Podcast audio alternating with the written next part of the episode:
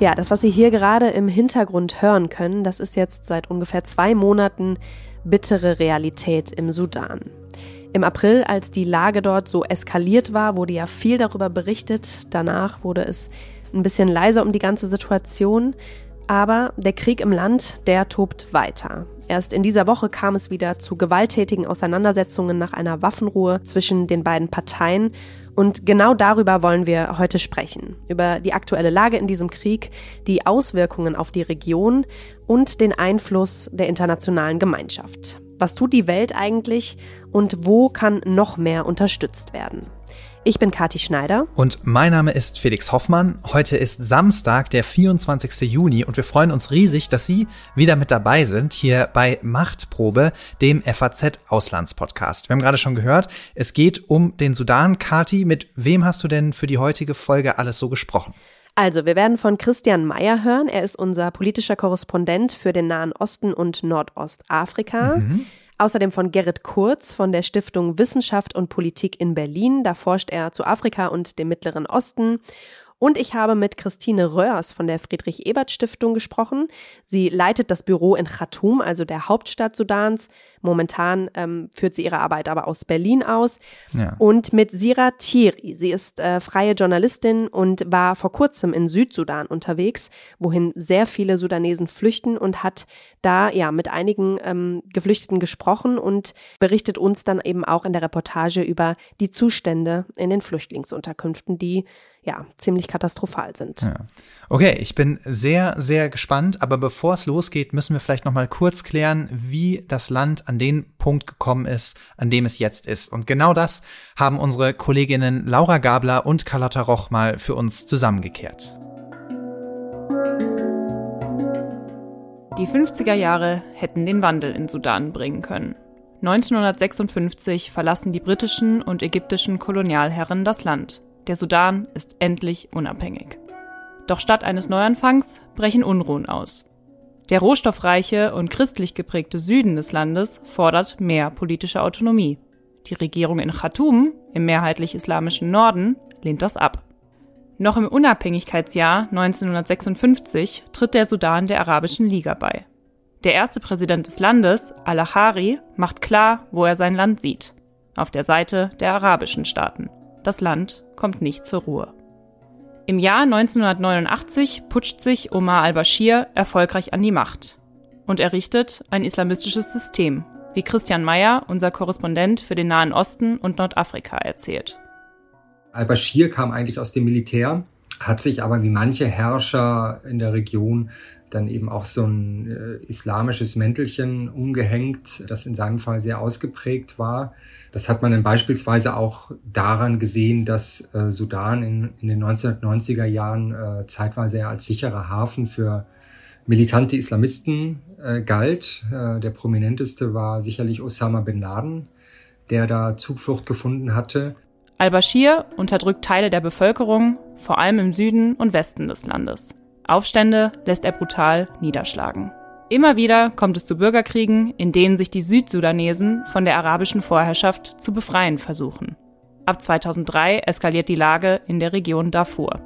Auch diese Kämpfe lässt al-Bashir blutig niederschlagen. Schätzungsweise 300.000 Menschen kommen dabei ums Leben, rund drei Millionen werden vertrieben.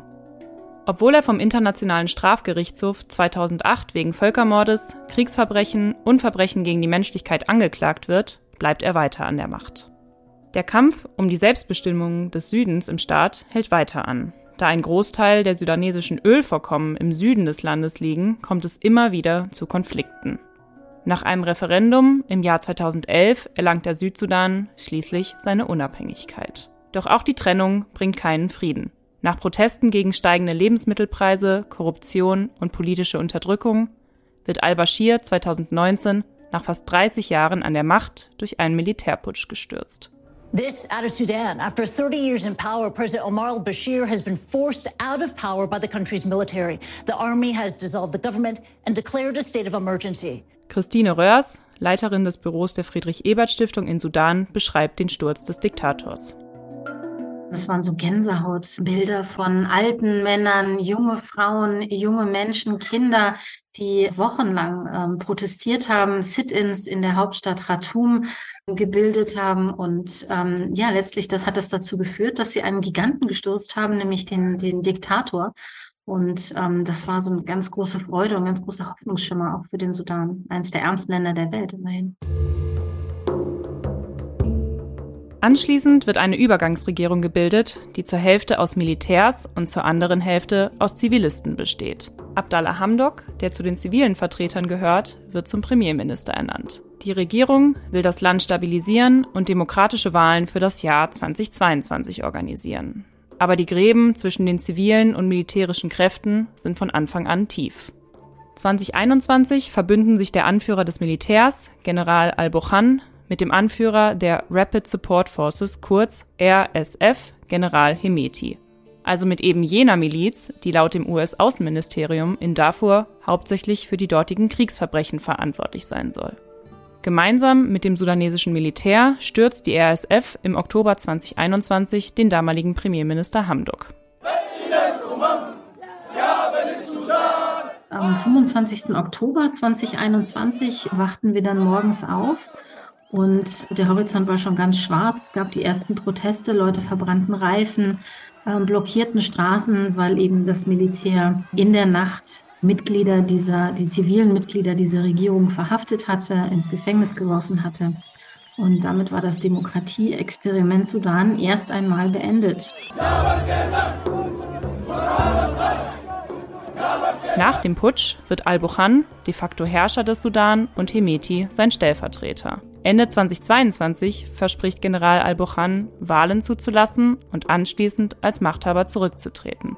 Hemeti will die Demokratiebewegung ebenfalls unterstützen, die RSF soll in das sudanesische Militär integriert werden. Doch am Ende sind die eigenen Machtbestrebungen größer als das Streben nach Demokratie.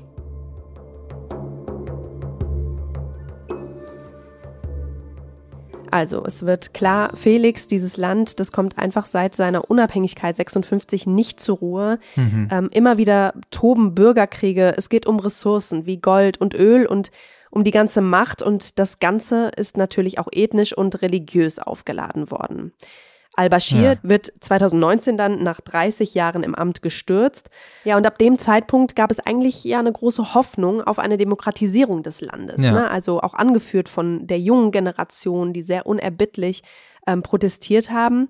Und die Armee und die RSF, die Rapid Support Forces oder auch schnelle Kräfte auf Deutsch genannt, wir werden die Begrifflichkeiten heute wahrscheinlich alle ja. immer wieder hören, ähm, die alle die ein und dasselbe meinen, haben ja auch zugesichert, ähm, eine zivile Regierung wählen lassen zu wollen. Ja, daraus ist ja irgendwie nichts geworden. Jetzt sind diese beiden ehemaligen Verbündeten, also Hemeti, der Chef der RSF und der de facto Präsident General al-Burhan. Es sind jetzt diese zwei Männer, die sich seit zwei Monaten diese Kämpfe liefern, diesen krassen Machtkampf. Ausländer mhm. mussten damals evakuiert werden. Wir erinnern uns, es gab auch Evakuierungsaktionen der, der Bundeswehr.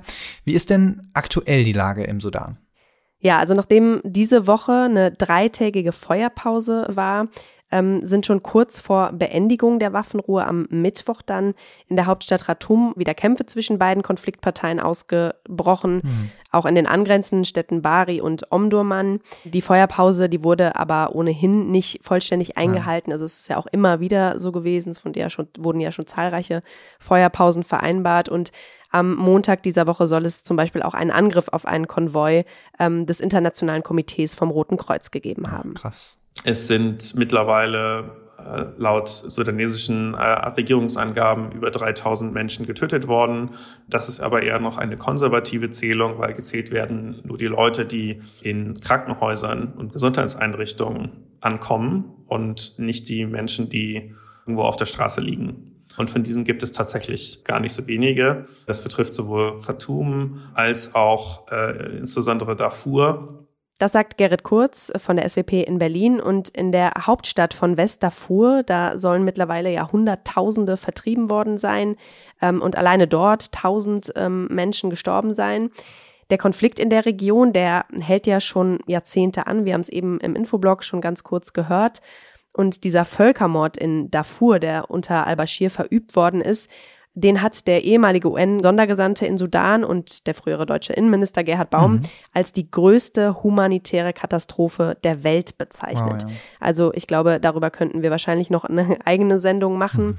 Aber zum Verständnis hat unser Korrespondent Christian Mayer den Konflikt mal kurz zusammengefasst. Diese äh, Auseinandersetzungen dort haben eine ethnische Komponente, die geht aber auch immer mit einer politischen einher. Es gibt grundsätzliche Konflikte in Darfur seit langer Zeit, teilweise Unabhängigkeitsbestrebungen, teilweise eben ethnische Konflikte und die werden aber auch immer wieder instrumentalisiert von den Akteuren auf der nationalen Ebene in Khartoum. Alle haben dort ihre Stellvertreter. Es gibt jetzt zahlreiche Berichte von äh, Flüchtlingen aus Darfur, dass eben dort wiederum Milizen gewütet haben und zahlreiche Zivilisten getötet haben, geplündert haben, Flüchtlingslager abgebrannt haben, Dörfer zerstört haben und dass diese Milizen oft mit den RSF-Truppen zusammengearbeitet haben. Also in der Region kommt es auch jetzt immer wieder zu einem enormen Ausmaß an mhm. Gewalt. Es sind wirklich dramatische Zustände und es gibt viele Beobachter, die sagen, ja, das erinnert alles sehr an diese genozidalen Zustände, die da vor 20 Jahren geherrscht haben. Leichen verwesen auf der Straße. Es, es müssen ganz, ganz schlimme Szenen sein. Und verantwortlich für diese äh, Gräueltaten sind die ASF und ihre verbündeten arabischen Milizen. Okay, das klingt alles unheimlich schrecklich und brutal. Ist es denn so, dass der gesamte Sudan betroffen ist oder sind die Kämpfe irgendwo geografisch begrenzt, sage ich mal. Ja, das ist gut, dass du fragst. Ich glaube, man muss sich das ja auch immer so ein bisschen äh, vorstellen können, dass ja. jetzt nicht das gesamte Land ähm, durchsät ist von diesen Kämpfen. Also es ist jetzt kein Flächenbrand. Ähm, die Kämpfe finden neben Teilen von Darfur, wo wir gerade schon äh, drüber gesprochen haben, vor allem in den Hauptstadtregionen Khartoum und Omdurman statt. Also die Hauptstadt ist in einer wirklich verzweifelten Situation, muss man sagen. Gerade die, die Rapid Support Forces Milizen bewegen sich wirklich durch die Stadt wie die Barbaren. Sie und auch kriminelle Banden plündern, was das Zeug hält. Das trifft Privathäuser, das trifft Banken, Geschäfte, Supermärkte, aber auch Botschaften und die Lager von humanitären Organisationen. Es gibt Berichte über Vergewaltigungen. Es kommt kaum noch Nachschub in die Stadt, weil einfach die Wege blockiert sind und weil es auch wirklich auf jedem Kilometer irgendwie einen Checkpoint gibt von der einen oder der anderen bewaffneten Kraft. Ja, das sagt Christine Röhrs, die Leiterin des Büros der Friedrich-Ebert-Stiftung in Khartoum. Und das bedeutet dann natürlich, dass Wasser, Medikamente, Lebensmittel auch einfach rar und auch sehr teuer werden. Der Wasserpreis, der soll sich wohl verzehnfacht haben. Krass, also ja. Ähm, ja, das sind einfach schreckliche humanitäre Zustände, die da jetzt gerade mhm. herrschen. Und Christine Röhrs, die musste übrigens, als ähm, die ganze Situation im April so eskaliert ist, auch selbst evakuiert werden. Man hat die ersten Schüsse gehört und nach einer halben Stunde gab es dann schon die Anweisungen, sich nicht mehr zu bewegen. Dann ähm, wurden die Gefechte auch wirklich sehr laut und ließen auch für ähm, über eine Woche kaum nach. Das heißt, äh, wir waren alle sozusagen ähm, auf Lockdown zu Hause ähm, in unseren Häusern oder Apartments. Und dann kam halt irgendwann sozusagen ähm, die ersten Nachrichten, dass jetzt Evakuierungen vorbereitet werden. Bei mir war es dann halt der Flughafen und ich bin dann sozusagen auf dem Weg aus reinem Zufall in einen Konvoi der Franzosen reingeraten und dann eingeladen, in einen der Busse zu steigen. Und so bin ich dann halt am ersten Tag der Evakuierungen auch direkt mit, mit einer Bundeswehrmaschine nach Berlin geflogen worden. Okay, gut, dass sie wenigstens das Land verlassen konnte. Viele andere Menschen haben ja dieses Glück äh, nicht. Aber jetzt lass uns doch noch mal konkret klären, wie es zu dieser Eskalation im April kommen konnte. Was ist da passiert?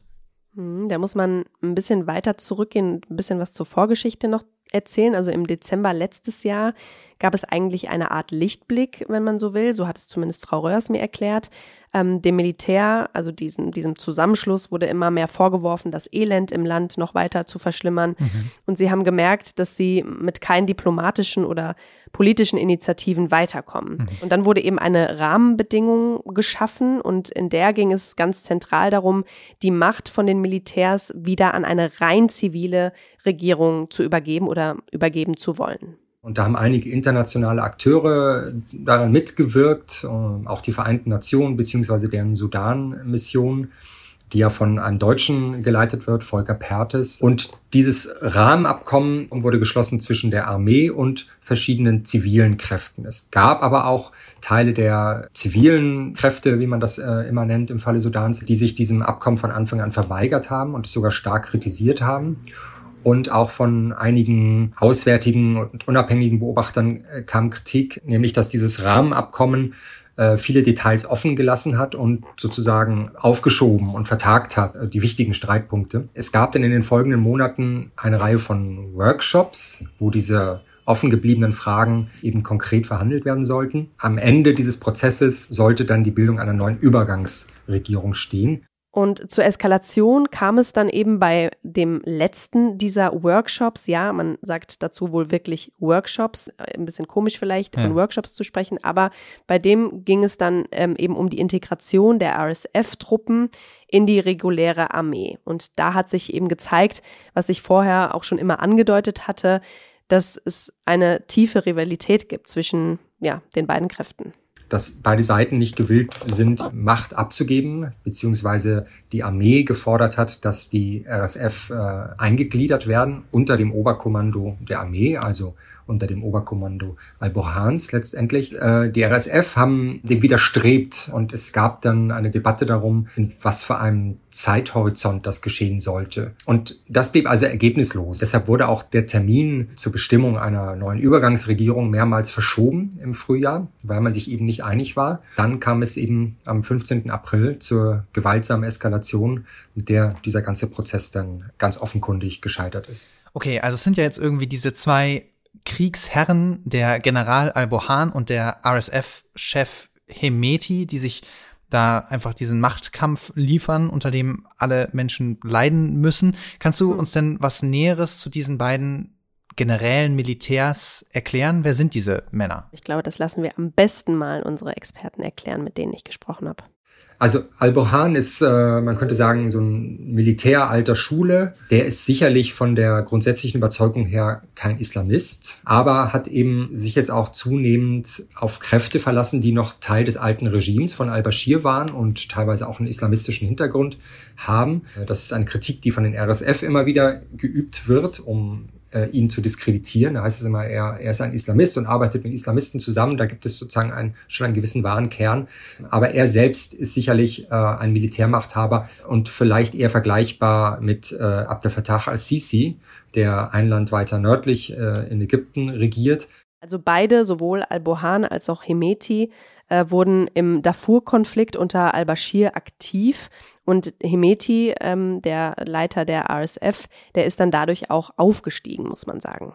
Weil er sich als sehr pragmatischer und äh, gewiefter Milizenführer äh, erwies, auf den sich eben auch die Regierung verlassen äh, konnte. Und das wurde dann damit belohnt, dass seine Truppe legalisiert wurde sozusagen, ja, die Rapid Support Forces 2013 überführt wurde und die dann eben auch noch weitere Aufgaben bekamen, zum Beispiel im Grenzschutz. Sie stark dann auch im Goldabbau äh, engagierten da sehr viel Geldeinnahmen. Okay, und jetzt wollte natürlich keiner der beiden an Macht einbüßen, an Macht und Einfluss und Reichtum wahrscheinlich. Gab es denn jemals eine realistische Chance auf eine Demokratisierung des Landes? Also ich erinnere mich, als damals al-Bashir gestürzt wurde, da gab es ja diese, dieses Bild von dieser jungen Frau im weißen Gewand, die auf so einem Auto mhm. stand und die Leute angefeuert hatte. Und da hatte man so richtig das Gefühl, boah, da passiert was, alles wird gut. Und war all diese Hoffnung umsonst? Ja, also wie ehrlich die Sicherheitskräfte natürlich waren, die Macht tatsächlich abzugeben, ähm, das kann man definitiv in Zweifel ziehen und das sagt auch Gerrit Kurz von der SWP. Es ist ja so, dass es eben den Sicherheitskräften nicht gelungen war, bis dahin selber eine Regierung zu bilden. Es gab nur eine geschäftsführende äh, Regierung und sie haben es immer versucht, irgendeine Art von Front, ziviler Front quasi zu finden, welche dann die Verantwortung übernehmen könnte für die schwierigen politischen Entscheidungen und welche dann auch aus der Sicht internationaler Partner wie Europa und den USA beispielsweise legitim erscheinen würde, sodass die wieder anfangen würden, Sudan zu unterstützen. So, und das haben sie aber nicht geschafft. Und deswegen haben sie gesagt, okay, wir müssen es jetzt eben anders versuchen, aber man kann ganz stark davon ausgehen, dass sie auch nach Bildung so einer zivilen Regierung noch weiterhin massiven Einfluss hätten ausüben wollen und können.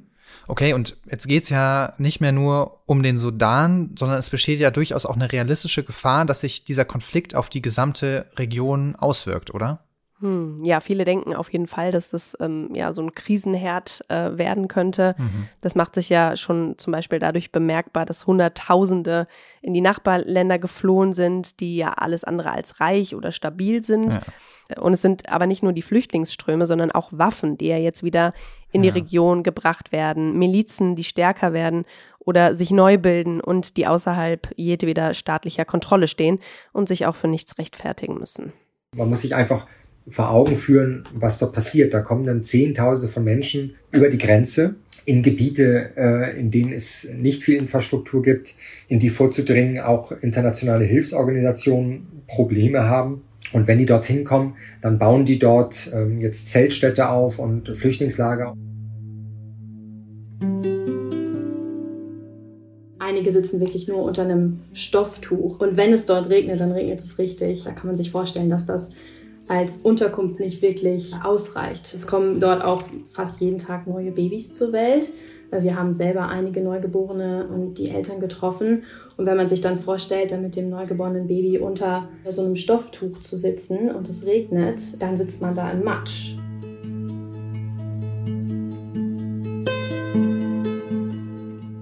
Das ist Sira Thierry. Sie ist freie Journalistin und besucht vor wenigen Tagen zwei Flüchtlingsunterkünfte im Südsudan.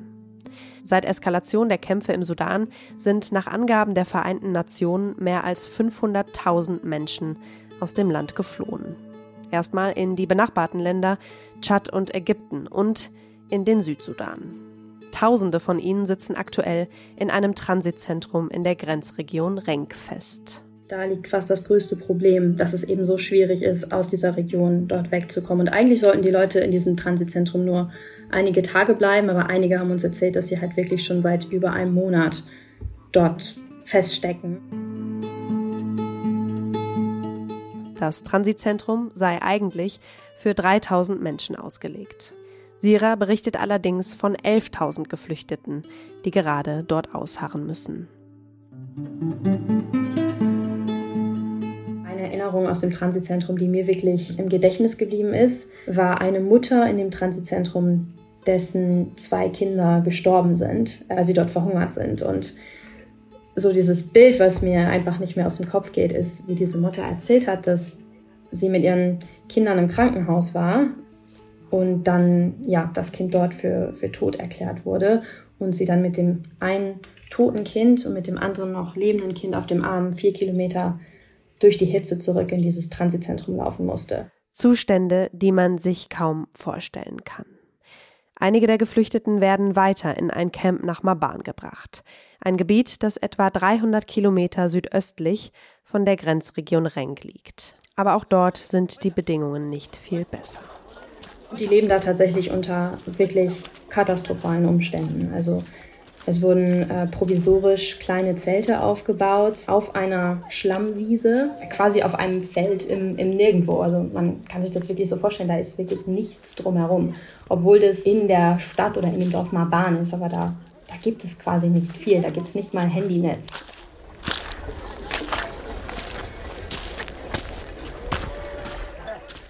Insgesamt leben in den Flüchtlingscamps in Maban 70.000 Geflüchtete.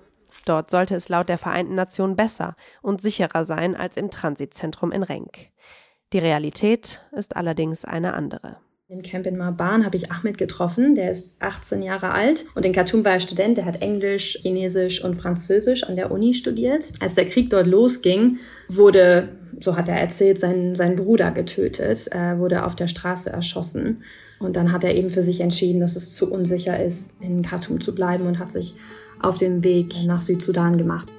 My brothers have been killed in front of me there in the Sudan and also I lost my family there is no mom just only one just a camp right here you know I don't have mom I don't have brother so now here we are alone.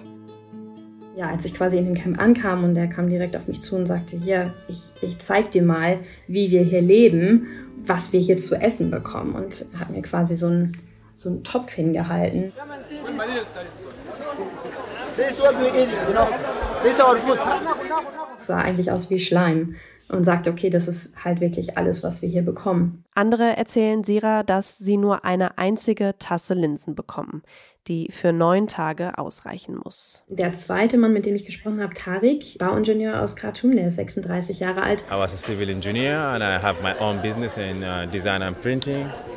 Was good. Der war gerade im Krankenhaus und wurde gerade entlassen, als ich ihn getroffen habe. Der wurde da fünf Tage lang quasi ernährt. Der Mangel an Nahrung und Trinkwasser sind nicht die einzigen Probleme in den Camps. Es lauern noch weitere Gefahren.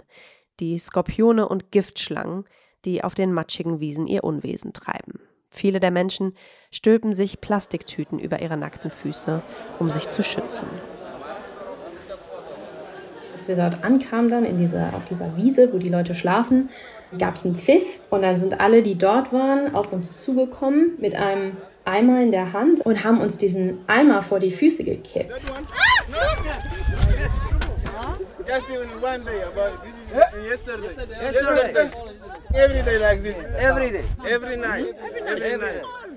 Und da waren halt, ja, bestimmt 30, 40 Schlangen drin, tote Schlangen, die sie in der Nacht zuvor gejagt und, und getötet haben. What happens if they bite you?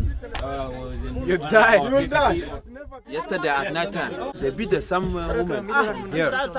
We calling the doctor at night time. They will say no. We are not going there because they, they have insecure. If that woman dies. Also die Männer bleiben quasi nachts wach. Die können eigentlich gar nicht schlafen. Die bleiben nachts wach, um diese Schlangen zu jagen, um eben andere Leute in diesem Camp zu schützen. Also es gibt natürlich auch dort schwangere Frauen, es gibt dort Kinder. Einige Kinder waren komplett unbekleidet unterwegs. Auch die schlammigen Felder, auf denen die Camps stehen, stellen schon jetzt ein großes Problem dar. Und das, obwohl die Regenzeit noch gar nicht richtig begonnen hat. Tarek ist sich sicher, dass bald das ganze Camp geflutet sein wird. No one wants to stay here because no anything here that is hopeful. And few weeks from now, this place will be locked down because of rain. This is what we are afraid of a lot. If you want to find that, go to the camp. That's the real life of it. Tarek und Ahmed sind gut ausgebildete junge Männer. Sie haben in Khartoum ein verhältnismäßig gutes Leben geführt. Und jetzt? Den Blick in, in ihren Augen zu sehen, das hat mich schon berührt, einfach so, weil ich halt wirklich gesehen habe, wie ja, wie wenig Hoffnung sie haben und wie verzweifelt sie in dieser Situation sind. Und deswegen ist es auch so wichtig, dass wir die Geschichte erzählen, weil sie eben wirklich das Gefühl haben, dass es kaum Aufmerksamkeit für ihre Situation gibt und dass sie da so bald nicht wieder rauskommen. Es braucht mehr Unterstützung, um den geflüchteten Menschen aus dem Sudan aus ihrer Not zu helfen. Und es müssten viel mehr Hilfsorganisationen vor Ort sein, meint auch Sira. Ich glaube, dass vor allem auch viele Hilfsorganisationen gar nicht wissen, wie schlecht es um die Situation dort wirklich steht. Und da die Sicherheitslage in der gesamten Region einfach sehr fragil ist, macht es die Hilfe sehr, sehr, sehr schwer.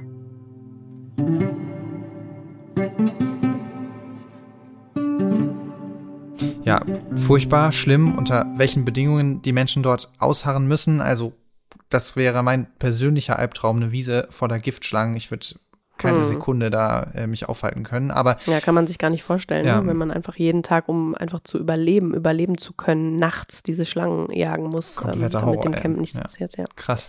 Sira hat es ja gerade gesagt, es braucht genau deshalb noch mehr Aufmerksamkeit für das Thema. Es braucht mehr Hilfsorganisationen vor Ort, wobei es ja auch einfach schwierig ist, dorthin zu kommen. Aber es braucht nicht nur hm. das. Es wichtig ist ja auch die finanzielle Unterstützung, damit sowas überhaupt möglich ist. Wie, wie sieht's denn da aus?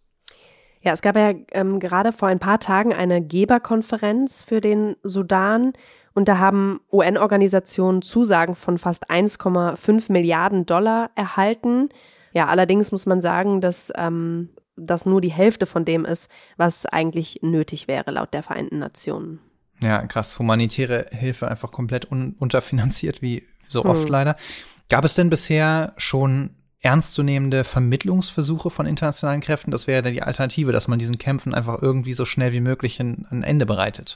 Ja, der wahrscheinlich wichtigste Versuch bisher ist der der Amerikaner und Saudi-Arabiens. Die moderieren ja schon seit Mai Gespräche zwischen den Delegationen der beiden Konfliktparteien in Saudi-Arabien in Jeddah. Das hat schon zu einer Erklärung über humanitäre Prinzipien und humanitären Zugang äh, geführt, die mehr oder minder das Papier nicht wert ist, auf dem sie geschrieben sind. Und auch zu, zu verschiedenen Waffenstillständen, die anders als vorherige Waffenstillstände zumindest aus der Luft, also äh, beziehungsweise aus dem Weltraum überwacht werden können und sagen verhandelt worden sind. Ja, also es gibt diesen Druck und die Amerikaner haben auch schon erste Sanktionen erlassen. Ja, Christine Röhrs von der Friedrich-Ebert-Stiftung und sicherlich auch einige weitere sind der Meinung, dass da deutlich mehr passieren muss, auch äh, von Seiten der EU und von Deutschland. Also das Wichtigste ist, glaube ich, sich erstmal zusammenzuschließen für eine große, schlagkräftige humanitäre Antwort und viel, viel Druck auf die beiden Generäle, die auch zuzulassen, was bisher nicht geholfen hat. Da muss noch durchaus mehr passieren. Und dann geht es gerade so aus, aus Sicht Deutschlands und der EU natürlich auch darum zu schauen, dass sich die regionalen Alliierten der jeweiligen Seiten nicht einmischen und das Ganze jetzt sozusagen nicht zum, zum regionalen Flächenbrand wird. Okay, Christine Röhrs spricht ja hier von den regionalen Verbündeten der, der jeweiligen Seiten. Welches der Nachbarländer in der Region verfolgt denn welche Interessen? Also die wichtigsten Player sind die Vereinigten Arabischen Emirate, Saudi-Arabien und auch Ägypten. Es ist kein Geheimnis, dass Ägypten beispielsweise definitiv Sympathien für die Armee hat. Ägypten äh, ist ja selber eine Militärdiktatur und hat äh, deswegen sehr intensive Beziehungen zu dem sudanesischen Militär. Viele Offiziere aus dem sudanesischen Militär sind auch in Ägypten ausgebildet worden, übrigens auch Bohan. Und man sieht da sozusagen ein ähnliches Staatsmodell oder würde ein ähnliches Staatsmodell wie in Ägypten favorisieren, wo das Militär sozusagen den Staat erhält. Okay, Ägypten interessiert mich, da habe ich tatsächlich mal äh, gewohnt eine Zeit lang. Hm. Was ist denn die Ägypten-Connection im Sudan? Was machen die da?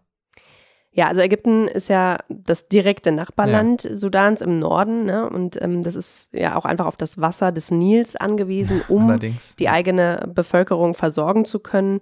Die eigene Stabilität, die ist natürlich jetzt auch ähm, dadurch bedroht, dass, wie eben schon gehört, viele dorthin flüchten. Und, wie Herr Kurz gerade gesagt hat, Ägypten hat ja enge Beziehungen auch zum sudanesischen Militär, also zu Al-Burhan. Okay, also handfeste Interessen und die Mittel, um sie durchzusetzen, sozusagen. Wie ist es denn mit den anderen Ländern in der Region? Welche Interessen verfolgen die? Also die Vereinigten Arabischen Emirate, die sind ja selbst eine aufstrebende Militärmacht und haben enge Verbindungen zur Rapid Support Force. Okay. Mhm. Ähm, welche Seite die Emirate aber schlussendlich unterstützen werden würden, ist noch unsicher, weil man die diplomatischen und auch die wirtschaftlichen Beziehungen ähm, nicht gefährdet werden möchte. Mhm. Sie sind ja der wichtigste Handelspartner für Import und Export in Sudan.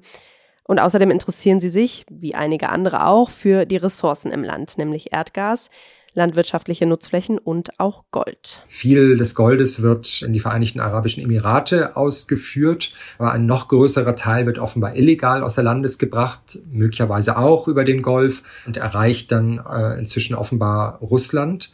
Äh, ganz konkret ist die sogenannte Wagner-Miliz damit im Spiel, die seit einigen Jahren auch in der einen oder anderen Form in Sudan aktiv ist und mit den RSF zusammenarbeitet bei der Ausbeutung dieser Goldminen. Das wird von beiden Seiten bestritten, aber es gibt doch inzwischen einige verlässliche Berichte, dass es da eine Zusammenarbeit gibt und letztlich Gold aus Sudan dabei mithilft, äh, Russlands Krieg in der Ukraine zu finanzieren. Okay, also Russland spielt auch eine Rolle. Das ist auch interessant. Welche strategischen Interessen haben denn die Russen im Sudan? Also Russland hat ähm, Bestrebungen, eine Marinebasis in Port Sudan am Roten Meer mhm. zu errichten. Äh, grundsätzlich ähm, muss man hier aber auch sagen, dass viele Experten die Rolle Russlands für überschätzt halten. Klar werden ähm, sie in das Goldgeschäft eingebunden und im Gegenzug soll Russland die RSF mit Waffen, mit Munition und bei der Luftabwehr unterstützt mhm. haben ähm, auch bei der Ausbildung der Kämpfer. Aber wie groß deren Einfluss tatsächlich ist, ich denke, darüber werden wir später noch mit Klaus-Dieter Frankenberger sprechen. Ah, Klaus-Dieter Frankenberger, da muss ich doch gleich fragen, wie ist es denn mit äh, der USA? Also was, welche Interessen hat die USA äh, im Sudan und welche Rolle hat sie da auch gespielt? Ja, also die USA sind am Horn von Afrika seit Jahrzehnten, muss man sagen, die bestimmende Macht von außen gewesen hat jetzt eher in den letzten Jahren abgenommen. Aber äh, die haben halt ein Interesse daran, dass die, die Handelsströme äh, so wie auch Europa das, das hat. Sie haben auch ein, ein Interesse daran, dass die Kooperation mit den Golfmächten äh, läuft und betrachten eben diese Politik auf der anderen Seite des Roten Meeres irgendwie sehr stark durch ihre Beziehungen zu den Golfmächten, die da selber eben starke Interessen haben und deswegen äh, verfolgen die das. Ja, und einige Beobachter denken, dass den USA ein Imageverlust drohen könnte, da dieser Konflikt zeigen würde, dass Militär und auch Entwicklungshilfen ja nicht zu einer Demokratie führen konnten. Ja, okay, das ist vielleicht keine ganz neue Erkenntnis, aber gut. Nee. Ich glaube, das ist ein guter Zeitpunkt, um unseren Dauergast, geschätzten Kollegen Klaus-Dieter Frankenberger hier zu uns zu holen, oder? Yes. Das große Ganze mit dem ehemaligen FAZ-Auslandschef Klaus-Dieter Frankenberger. Und jetzt ist er hier bei uns. Hallo, Herr Frankenberger. Hallo, Frau Schneider und Herr Hoffmann. Freue mich wieder bei Ihnen zu sein. Herr Frankenberger, die Kämpfe im Sudan haben ja insbesondere zu Beginn, Mitte April war das ja, viel Aufmerksamkeit bekommen. Mittlerweile ist ja kaum noch Platz dafür, muss man sagen. Wird da aktuell zu wenig hingeschaut von unseren Medien, aber auch von unserer Politik? Das kann man so sehen. Die Politik hat natürlich äh, viele äh, wichtige Angebote sozusagen zu berücksichtigen. Wir haben den Großkonflikt in der Ukraine, wir haben den Großkonflikt mit China, äh, in Amerika gibt's Tumulte, die, die europäische Innenpolitik, die deutsche Innenpolitik, das alles erfordert die Aufmerksamkeit der Politiker, das erfordert aber auch Aufmerksamkeit der Zuschauer, der Leser, der Bürger. Es gibt, wie gesagt, viele konkurrierenden Ko Konflikte. Aber Sie werden es nicht glauben, vorhin, als ich im Auto fuhr, hatte gerade ein anderer Radiosender eine Live-Reportage aus einem Flüchtlingslager in Zentralafrika und da ging es vor allem und nur darum, über die Flüchtlinge, die aus dem Sudan in die Zentralafrikanische Republik mhm. geflohen sind und welches schweres Schicksal dort die Menschen erwartet. Und darum, wie die eine Instabilität ins Nachbarland überschwappt, das auch instabil ist und dann wieder zurück. Also wir haben da diese wechselseitige Befruchtung von, um das mal so zu sagen, von Instabilitäten es ist ein bisschen zurückgetreten, aber das würde ich sagen, das liegt an dieser übervollen Konflikt- und Krisenkonjunktur, Konjunktur, die wir in der Welt im Moment beobachten. Ja, Sie haben gerade schon erwähnt, dass es eine Radiosendung gab über die Zentralafrikanische Republik, auch ein Land, was tief in der Krise steckt. Wie ist es denn insgesamt? Also der Konflikt im Sudan, der findet ja in einer Region statt, in der es sowieso schon viele Krisenherde gibt, auch am Horn von Afrika. Welche Gefahren sehen Sie denn da über den Sudan selbst hinaus, auch mit Blick auf die gesamte Region? Ja, die ist ohnehin schon instabil und die wird noch instabiler. Also mhm. man muss sich nur die sieben Nachbarländer Sudans ansehen und dann denkt man, oh, was ist das für ein Krisencocktail hier, äh, der sich dazu, der, der, der dort gebraut wird. Also wir haben Ägypten, vergleichsweise stabil. Ja. Wir haben Libyen, wir haben Tschad, wir haben Zentralafrikanische Republik, wir haben Südsudan, wir haben Äthiopien, wir haben Eritrea, Äthiopien vor kurzem noch Krieg geführt und so weiter. Also da, da ist ein derartig instabiles Gebilde sozusagen, wo ethnische Konflikte, wo Konflikte wie im Sudan selbst quasi um die Macht von rivali rivalisierenden Potentaten und möchtegern Diktatoren, wo Waffenschmuggel an die Rede ist, wo Islamismus eine Rolle spielt, wo ausländische Mächte Einfluss nehmen. Ich denke zum Beispiel an die, an die Wagner-Miliz, die russische Wagner-Miliz, die dort überall ihre schmutzigen Finger im Spiel hat. Da ist derart viel an an Konfliktpotenzial da, dass man gar nicht weiß, wie das in gewisser Weise eingedämmt und die Konflikte befriedet werden mhm. sollen. Äh, es spielen zu viele Akteure mit äh, sinistren Motiven eine Rolle. Sehen Sie da auch irgendwie, wie sich das auf uns hier auswirken könnte? Also warum sollte uns das hier in Europa interessieren? Ist ja erstmal relativ weit weg, oder? Wir haben ja äh, seit ein paar Wochen verstärkt wieder über die europäische Immigration, die Fluchtbewegung über das Mittelmeer geredet, ähm, sind Bestrebungen im Gange, die äh, Tunesien quasi als, als Türwächter für Europa ins Spiel zu bringen und die ganze Fluchtbewegung, die über die, die der Ausgangspunkt der Fluchtbewegung, die Nordafrika verlässt, in Tunesien, Libyen zuvor, die kommen hier irgendwo her. Hm. Die kommen entweder aus Vorderasien, Afghanistan, sie kommen aus dem Mittleren Osten, die kommen aus dem Nahen Osten, die kommen aus Nordafrika, sie kommen aus Westafrika. Und das alles hat uns sehr zu interessieren. Das haben wir ja im Falle Syriens gelernt. Wenn um das mal ganz äh, platt damals zu sagen, im, im, im Beispiel, das hat, glaube ich, auch die damalige Bundeskanzlerin ges gesagt, und um für ihre Flüchtlingspolitik zu werben, wenn Bomben über Aleppo fallen, kommen drei Wochen später im Münchner Hauptbahnhof die Flüchtlingszüge hm. an. Mit anderen Worten, das, es ist an sich relevant, dass eine Region in der Nachbarschaft Europas, Nordafrika ist die Nachbarschaft Europas, wenn die quasi von einer Krise in die andere, in die andere taumelt, mit verschiedenen Beteiligten, mit verschiedenen Motiven, mit verschiedensten Akteuren und dann direkt, wenn dort Fluchtbewegung in den Gang gesetzt wird, die zunächst mal die Region weiter destabilisieren, vom menschlichen Leid und der Tragödie mal ganz abgesehen, was dort Zehntausende, Hunderttausende Menschen erleiden und dann irgendwann mal an den Stränden des Mittelmeers mhm. sind und auf die nächste Mitfahrgelegenheit, um es mal ganz zynisch zu sagen, einer Schleppe, Schlepperbrigade warten. Mhm. Es gibt ja auch Vorwürfe, ne, dass die internationale Gemeinschaft die Einflussnahme auf Sudan ja fast komplett äh, ihren Nachbarländern äh, überlassen hat und die Protestbewegung sozusagen, die ja damals so hoffnungsvoll gestartet ist, den Generälen schutzlos ausgeliefert wurde. Hätte man da mehr tun müssen?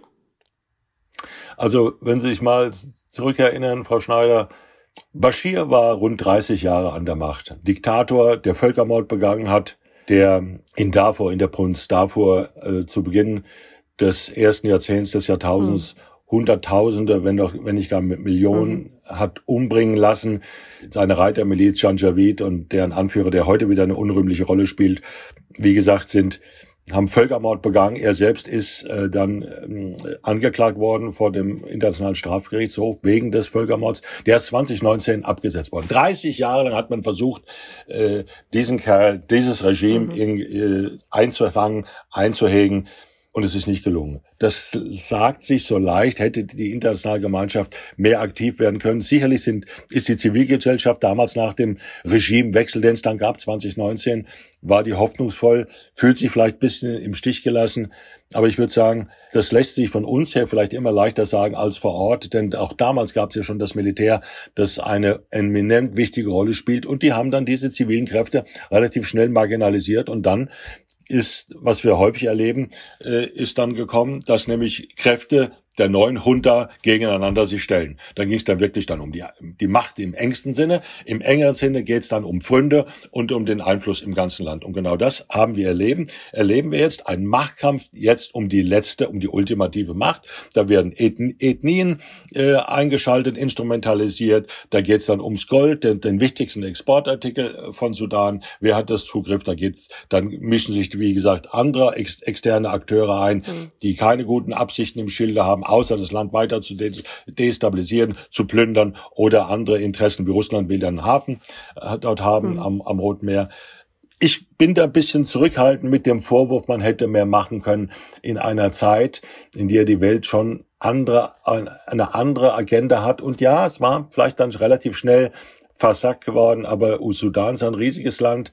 Der ganze, der ganze arabische Frühling ist versandet sozusagen erstmal in einem islamischen, islamistischen Winter und jetzt in so einer Art von Neodiktatur. Und mhm. selbst ähm, äh, das von mir schon angesprochene Tunesien ist auf dem Weg oder schon dabei, wieder zu einer festen, autoritären Herrschaftsform zu kommen aber im Stich gelassen im Sinne, hätte man, hätte man, wir hätten vielleicht viele andere Dinge auch anderswo etwas anders und beherzter machen können, gerade in Tunesien nach dem Regimesturz 2011. Jetzt ist es, sind wir wieder da, wo wir vorher waren. Nachher ist man immer, immer klüger, aber mit hm. Schuldzuweisungen wäre ich ja ein bisschen, ist ja ein bisschen vorsichtig. Ja, immer wenn Sie Kräfte haben, nur ein Satz, immer hm. wenn man Kräfte hat, die quasi Instabilitäten ausnutzen wollen, mhm. dann tun die sozusagen, die eine neue Herrschaftsform auf demokratischer Basis organisieren wollen, haben es dann verdammt schwer. Hm, dann lassen Sie mich da aber bitte nochmal in einer Sache konkreter fragen. Es gibt ja auch Vorwürfe gegenüber der EU, dass im Rahmen von Zusammenarbeit mit Regimen in Afrika im Bereich Migrationskontrolle EU-Gelder, 2015 muss das gewesen sein, an die RSF geflossen sind, den ja Sie haben es eben schon auch erläutert, wir haben es heute auch schon mehrmals gehört, in der Region Darfur Völkermord vorgeworfen wird. Lässt sich sowas denn überhaupt verhindern? Wir können uns da zu Recht moralisch empören. Der Realpolitiker in mir wird sagen, ja, wir haben einen, einen Flüchtlingsdeal mit Erdogan. Erdogan ist auch sowas wie der Gatekeeper für europäische Flüchtlingsströme. Ich will ja nicht mit einer, auf einer Stufe mit dem, dem Anführer der, dieser schnellen Unterstützungskräfte Hameti setzen, der Völkermord begangen hat, der wirklich Dreck am Stecken hm. hat, dass der Stecken ja so groß ist wie sonst was. Ich würde oftmals sagen, dass die europäischen Unterhändler wie andere auch nicht immer genau Bescheid wissen über die lokalen Umstände. Aus der Ferne lässt sich manches dann doch nicht immer so klar äh, sehen wie an Ort und Stelle. Äh, in einem solchen Fall muss man sagen, wäre vorsichtig besser gemacht. Aber schauen Sie die Diskussion jetzt nochmal um, um Tunesien. Die einen sagen, ihr macht jetzt einen Pakt mit einem, der die Blütenträume der Demokraten zertreten mhm. hat. Mit dem macht er jetzt Geschäft. Der kriegt jetzt viel Geld, wird unterstützt, viel mehr als die demokratischen Kräfte vor zehn Jahren. Mhm. Das stimmt. Wir haben natürlich jetzt wieder stehen vor einer Situation, wo uns die innenpolitischen Verhältnisse so beginnen, um die Ohren zu fliegen. Ich erinnere an die neuen Umfragewerte der AfD, mhm. die in vielen Punkten migrationsgetrieben sind. Es ist nicht nur die Unzufriedenheit über die, die Bundesregierung, das sehen wir ja in vielen Ländern auch, in Frankreich, in Italien, welche Folgen es haben kann, wenn Leute den Eindruck haben, die, Flücht, die illegalen Flüchtlingsströme kommen ungefiltert und ungehindert ins Land. Und dann wird die Lage ziemlich verzweifelt für die Herrscher. Ja die Regierenden bei uns. Ja, wir haben äh, gerade schon darüber gesprochen, wie sich der Konflikt im Sudan auf die Nachbarländer auswirkt, aber es war ja auch andersrum so. Also die Nachbarländer haben auch viel mitgemischt im Sudan, gerade Ägypten, Saudi-Arabien, die Emirate. Auch den USA wird vorgeworfen, dass sie den Sudan zu lange auf ihrer Liste von staatlichen Förderern des Terrorismus gelassen hat und damit eben die demokratische Transition auch behindert hat. Können Sie vielleicht das nochmal für uns einordnen? Also welche Rolle hat die Einmischung anderer Länder gespielt? Hätte es auch anders kommen können?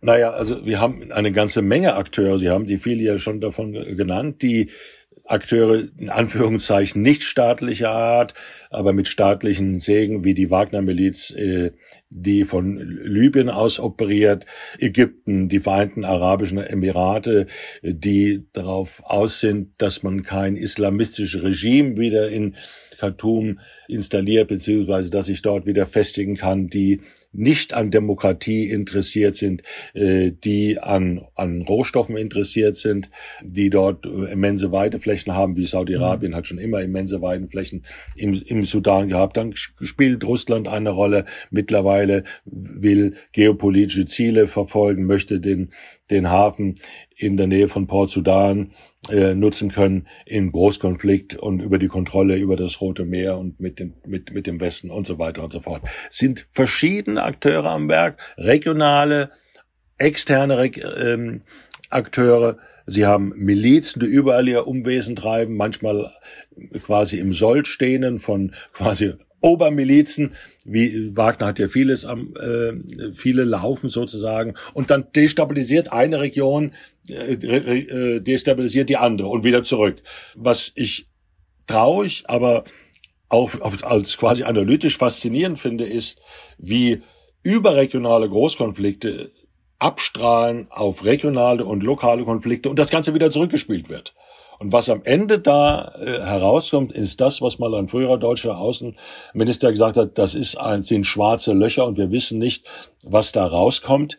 Diese schwarzen Löcher werden nur immer größer. Ja. Und die zivilen Kräfte, die in einer nicht militärischen Herrschaftsstruktur interessiert sind, die zivile Herrschaftsform wollen, die sowas wie Rechtsstaatlichkeit wollen, die eben nicht wollen, dass die eine Ethnie gegen die andere ausgespielt wird und im Zweifelsfall umgebracht wird und dann zur Flucht getrieben wird, dass die eine Chance haben, haben das fällt dann wahnsinnig schwer. Und nur noch ein Satz dazu. Das Gold, das mittlerweile zu dem wichtigsten Exportgut äh, des Sudans geworden ist, ist natürlich so begehrt, dass interessierte Kreise vieles tun, um dort die Hand drauf zu halten oder da den Zugriff zu halten. Von Waffen mal ganz abgesehen. Da ist wahnsinnig viel Geld im Spiel. Es geht um Großes. Und wer bereit ist, ein Regime zu stürzen, wer bereit ist, Krieg in der Hauptstadt zu führen, um sich Pfründe, um sich Machtansprüche zu sichern, der ist ja zu allem hm. fähig, hm. muss ich sagen. Der ist sehr schwer einzuhegen, sehr schwer. Und welche Konsequenzen das hat allerdings auch, wenn man es nicht versucht, das erleben wir im, würde ich sagen, jetzt haben wir 23, im 13. Jahr des Syrien-Konflikts. Ja. Nochmal Stichwort Terrorismus und auch ähm, Osama bin Laden. Die USA, die hatten ja eine komplizierte Beziehung zum Sudan, ähm, haben aber ja trotzdem viel Geld für humanitäre Hilfe zur Verfügung gestellt. Ähm, glauben Sie, dass die Eskalation jetzt in Sudan auch ein Zeichen dafür ist, dass die, ja, die Politik der USA hier gescheitert ist? Ich weiß nicht, ob nicht, ob nur die Politik der Vereinigten Staaten gescheitert ist. Im Grunde sind die Hoffnungen die sich mit dem Machtwechsel 2019 verbunden haben, die sind verflogen, das kann man so sagen. Die jetzige amerikanische Regierung möchte ja wieder das Profil der Vereinigten Staaten in Afrika etwas schärfen, etwas stärker machen, Afrika wieder stärker in den Fokus nehmen, was eben unter Obama wie unter Trump nicht der Fall war. Beide haben das Profil runtergefahren, haben das amerikanische Engagement zurückgefahren. Ja, selbst Obama war so, nicht nur Donald Trump. Und die Lektion, die man daraus sieht, dass Sie, Sie sprechen von, von Scheitern. Ich würde sagen, da ist eine Lücke entstanden und in die Lücke, in die treten andere hinein. Hm.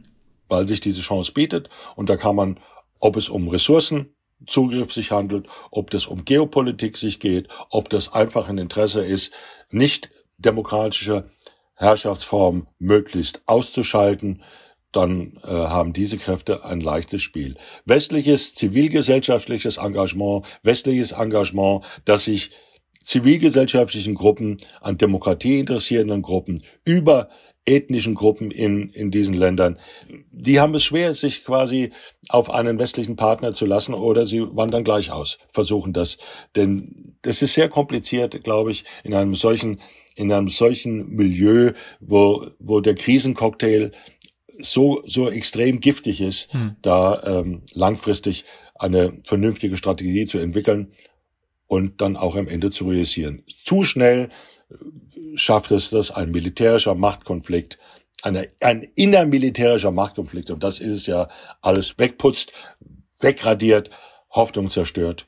Und dann sind wir wieder da, wo wir vor 10, 15, 20 Jahren waren. Ja, es ist spannend, dass Sie jetzt dieses äh, Machtvakuum gerade nochmal äh, beschrieben haben. Das ist ja was, worüber wir in den vergangenen Folgen auch immer wieder gesprochen haben, dass sich nämlich die USA so ein bisschen aus ihrer Rolle als Weltpolizist zurückzieht und andere Länder, ich denke da insbesondere an China, dieses Machtvakuum ausfüllen oder es zumindest versuchen. Wie ist denn da die Situation im Sudan Ihrer Meinung nach einzuordnen? Da gab es ja auch viele Berichte über Unterstützung oder Unterstützungsangebote von außen. Sie haben gerade auch die Wagner-Miliz schon, schon angesprochen. Wie würden Sie das einordnen in diesem größeren Konflikt? Äh, Sudan ist ein Beispiel dafür, was passieren kann, wenn A, das war Ihre Ausgangsfrage, nehmen wir den Konflikt überhaupt noch angemessen wahr, wenn das vom Radarschirm, wenn ein solches Land, ein riesiges Land, das drittgrößte in in Afrika von unserem Schirm verschwindet, damit auch Aufmerksamkeitsressourcen anderwo eben zugeteilt werden.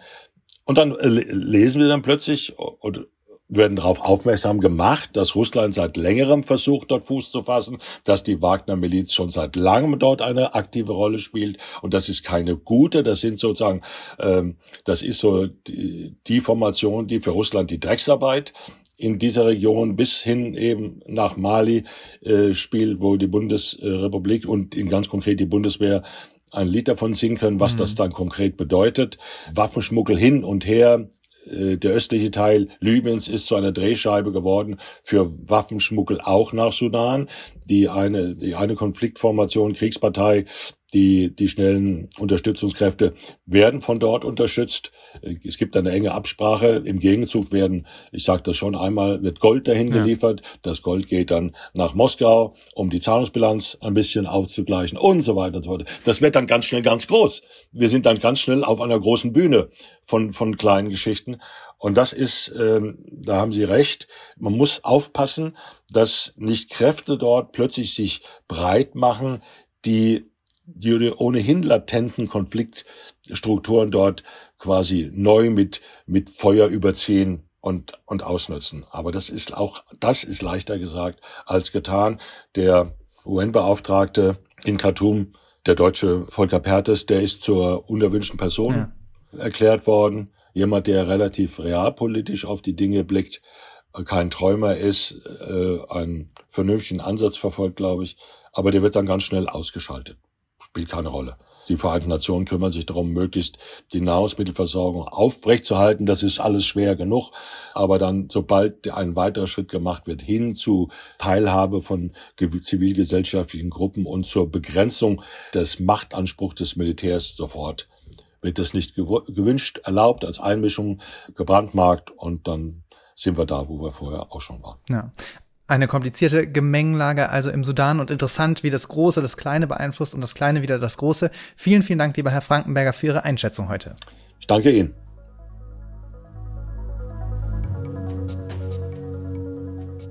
Ja, das war sie, unsere heutige Folge von FAZ Machtprobe. Wir freuen uns sehr, dass Sie bis hierhin zugehört haben und wir bitten Sie auch an dieser Stelle nochmal, uns Feedback zuzusenden an podcast.faz.de. Ja, und wenn es Ihnen gut gefallen hat, dann freuen wir uns ganz besonders über eine gute Bewertung in Ihrem Podcast-Player, über einen kurzen Kommentar vielleicht sogar, denn das hilft riesig dabei, dass andere Leute auch unsere Sendung finden. Und wir stehen ja hier noch ganz am Anfang und hoffen einfach, uns ein interessiertes Publikum aufbauen zu können. Also wenn Sie uns da unterstützen könnten, wären wir Ihnen sehr verbunden. Auf jeden Fall. Und wir werden uns hier an dieser Stelle in zwei Wochen wieder hören, am 8. Juli. Richtig? Ja, richtig. Ganz genau. Bis dahin, alles Gute. Ciao. Tschüss.